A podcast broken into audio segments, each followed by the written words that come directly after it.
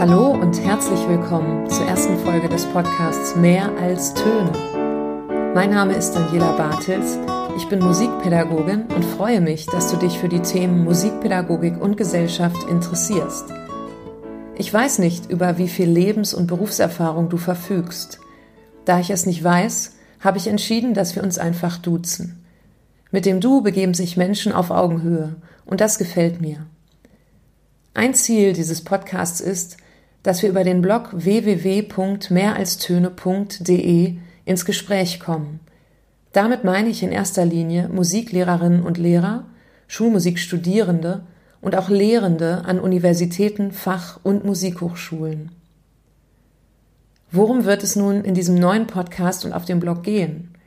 Es wird zum Beispiel um die Frage gehen, wie wir in den verschiedenen musikpädagogischen Bereichen das gesellschaftliche Zusammenleben aktiv mitgestalten. Das wichtigste Ziel des Podcasts ist Inspiration für die musikpädagogische Arbeit und ihren gesellschaftlichen Wert. Ich möchte praktizierende Musiklehrerinnen und Lehrer und alle, die es werden wollen, dazu inspirieren, über den Sinn und die Werte unserer musikpädagogischen Tätigkeiten nachzudenken. Denn ich bin überzeugt davon, dass wir unseren Beruf mit mehr Zufriedenheit ausüben, wenn wir uns über den Sinn und die Werte unseres täglichen Handelns bewusst sind.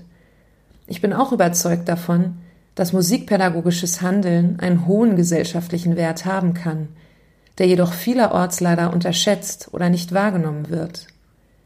Das können wir gemeinsam verändern.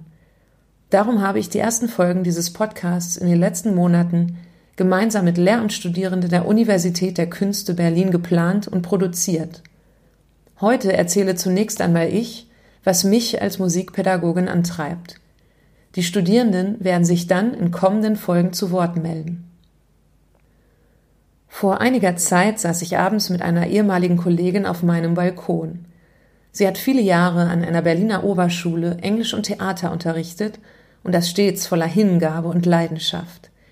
Ich erzählte ihr von meiner Idee, gemeinsam mit Lehramtsstudierenden einen Podcast zu produzieren, in dem es um die Themen Musikpädagogik und Gesellschaft gehen soll. Sie fragte mich, was hat denn das eine mit dem anderen zu tun? Diese Frage will ich in dieser Folge beantworten. Zunächst einmal muss ich dazu sagen, dass mein musikpädagogisches Denken von Diskussionen beeinflusst wurde, die schon seit längerer Zeit in der englischsprachigen Welt stattfinden. Bereits vor über zehn Jahren stellte die Musikpädagogin Alexandra Kerz-Welzel fest, dass es zum Beispiel in Nordamerika seit langem, Zitat, eine erhöhte Sensibilität für die Möglichkeiten gibt, Musikunterricht gesellschaftlich wirksam werden zu lassen. Zitat Ende. Als eine Kennerin der musikpädagogischen Community in den USA erklärte sie, dass es dort darum ginge, Zitat, ein Bewusstsein für gesellschaftliche und soziale Probleme zu entwickeln und Musik aus ihrem rein künstlerischen Reich wieder zurück in die gesellschaftliche Realität zu holen und gezielt einzusetzen. Alexandra Kerzwelzel sprach sogar von einer Sehnsucht der amerikanischen Musikpädagogik, politisch aktiv zu werden. Als Musikpädagogin hier in Deutschland treibt mich die gleiche Sehnsucht an.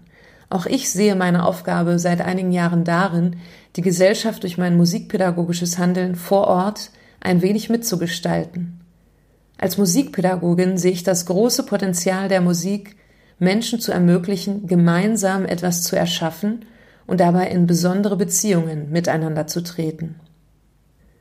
Die Frage nach dem Einfluss der Musikpädagogik auf die Gesellschaft war auch eines der großen Themen auf der letzten Konferenz der European Association for Music in Schools, die im Mai in Malmö stattfand. Dort traf ich Menschen aus der ganzen Welt, die in verschiedenen musikpädagogischen Bereichen tätig sind. In Schulen, Musikschulen, Hochschulen und Universitäten. Jonathan Clatter zum Beispiel lebt und arbeitet als Musikpädagoge an einer Uni im Staat New York. Er erklärt wie folgt, aus welchen Gründen die Musikpädagogik einen Einfluss auf Gesellschaften haben kann. I do believe that music education has an impact on society for a variety of reasons. Music is an integral part of who we are as human beings, and music then has a way for us to express ourselves in ways that other areas can't. So I believe that that impact on society is probably through the idea of the communicative expressiveness that music allows us to have with other people, not just from one specific country, but across, like internationally. Jonathan spricht hier von der kommunikativen Ausdruckskraft der Musik. Er betont, dass das gemeinsame Musizieren Menschen überall auf der Welt ermöglicht, sich auf eine besondere Art und Weise auszudrücken und miteinander zu kommunizieren. Das bedeutet, dass Menschen beim Musizieren in Beziehung treten. Sie gestalten nicht nur gemeinsam Töne, Rhythmen oder auch Geräusche, sie gestalten zugleich immer auch ihre Beziehungen zueinander. Und wenn wir das gemeinsame Musikmachen anleiten, sei es in schulischen Musikräumen oder auch abends in Chören, Blaskapellen oder Orchestern, dann haben wir einen großen Einfluss darauf, wie die Beziehungen beim gemeinsamen Musizieren gestaltet werden. Ob es uns nun bewusst ist oder nicht, wir tragen nicht nur Sorge dafür, dass sich die musizierenden Menschen auf der rein musikalischen Ebene weiterentwickeln, sondern eben auch auf der Ebene menschlicher Beziehungen. Denn als Leitungspersönlichkeiten haben wir einen Einfluss darauf, wie die Menschen in einer Gruppe miteinander umgehen. Die Art und Weise, wie Menschen in einer Musikgruppe miteinander umgehen, wird in einem Konzert hör und sichtbar. Und die Arten und Weisen, wie sich Menschen durch Musik ausdrücken und dabei miteinander kommunizieren, sind vielfältig, so vielfältig wie die Gesellschaft. Die existierende Vielfalt des Musizierens und musikalischer Ausdrucksmöglichkeiten wird allerdings in schulischen Musikräumen oft nicht sichtbar. Andreas Lehmann-Wermser, ein Musikpädagoge, der sich ebenso wie ich für die Verbindungen zwischen Musikpädagogik und der Gesellschaft interessiert, hat eine Erklärung dafür. Wenn wir uns umschauen, einfach, mit wem haben wir es an den Musikhochschulen zu tun, dann gilt es für das Lehrpersonal, wie aber auch für die Studierenden, die stellen nur einen kleinen sozialen Sektor der Gesellschaft dar. Andreas Lehmann-Wermser hat hier geäußert, was er in seinem Beruf als Musikpädagogik-Professor beobachtet hat. Die Situation, die er beschreibt, hat eine gewisse Einseitigkeit und Einschränkung unserer musikpädagogischen Möglichkeiten zur Folge, was schade ist. Denn eigentlich haben wir die Möglichkeit, die existierende Vielfalt des Musizierens und musikalischer Ausdrucksmöglichkeiten auch an Musikhochschulen zu zelebrieren, uns von unserem Inseldasein zu verabschieden und uns dabei mehr für die Gesamtgesellschaft zu öffnen. Das ist aus meiner Sicht eine Möglichkeit, die Wahrnehmung des Fachs Musik zu verändern, über die wir uns vielleicht manchmal ärgern. Mit einer Arbeit an unserem individuellen Bewusstsein könnten wir vielleicht viel verändern. Und ich schlage vor, dass die Entwicklung unseres jeweils individuellen Bewusstseins für die Verbindungen zwischen Musikpädagogik und Gesellschaft damit beginnt, dass wir uns selbst klar darüber werden, welche Arten von Ausdrucksfähigkeit und Beziehungsgestaltung in der Musik wir eigentlich wo erlernt und in unserem Leben etabliert haben. Außerdem können wir uns die Frage stellen, welche Arten von kommunikativer Ausdrucksfähigkeit und Beziehungsgestaltung wir aktuell in unserem Beruf realisieren, wenn wir mit anderen Menschen Musik machen und sie anleiten. Hier beginnt für mich das Nachdenken über die Verbindungen zwischen Musikpädagogik und Gesellschaft. Es beginnt bei uns selbst. Ich möchte dich dazu ermutigen, darüber nachzudenken, welche Arten des Musikmachens für dich wertvoll sind und wie zeigt sich das in deinem musikpädagogischen Handeln? Kannst du sagen, welche musikalischen oder pädagogischen Leitungspersönlichkeiten deine Vorbilder waren und warum sie dein eigenes musikpädagogisches Handeln geprägt haben? Was ist ihnen so gut gelungen, dass sie dich dazu motiviert haben, selbst musikpädagogisch aktiv zu werden? Ich behaupte, dass du bei deinem Nachdenken über diese Frage nicht nur über die Musikpädagogik und dich selbst nachdenkst, sondern auch über die Gesellschaft, in der du lebst. Welchen Sinn hat dieses Nachdenken nun?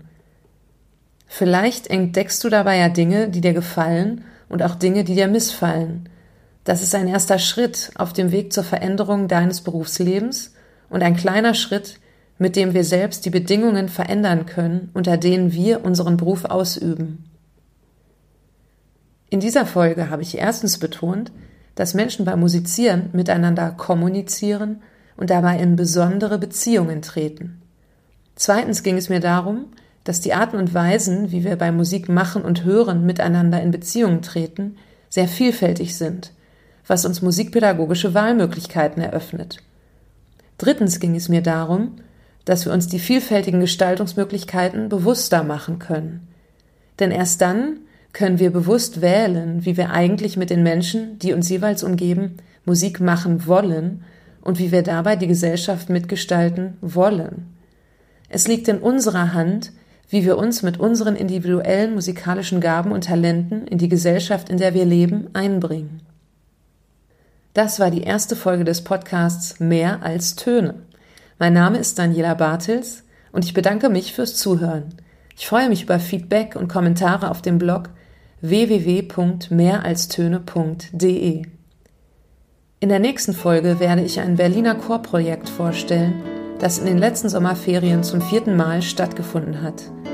Es heißt Sing Along Berlin und hat sich zum Ziel gesetzt, Menschen unterschiedlicher kultureller und sozialer Herkunft durch das gemeinsame Singen und sich bewegen zusammenzubringen. Ich freue mich, wenn du wieder reinhörst und wünsche dir bis dahin viel Freude beim gemeinsamen Musik machen und unterrichten.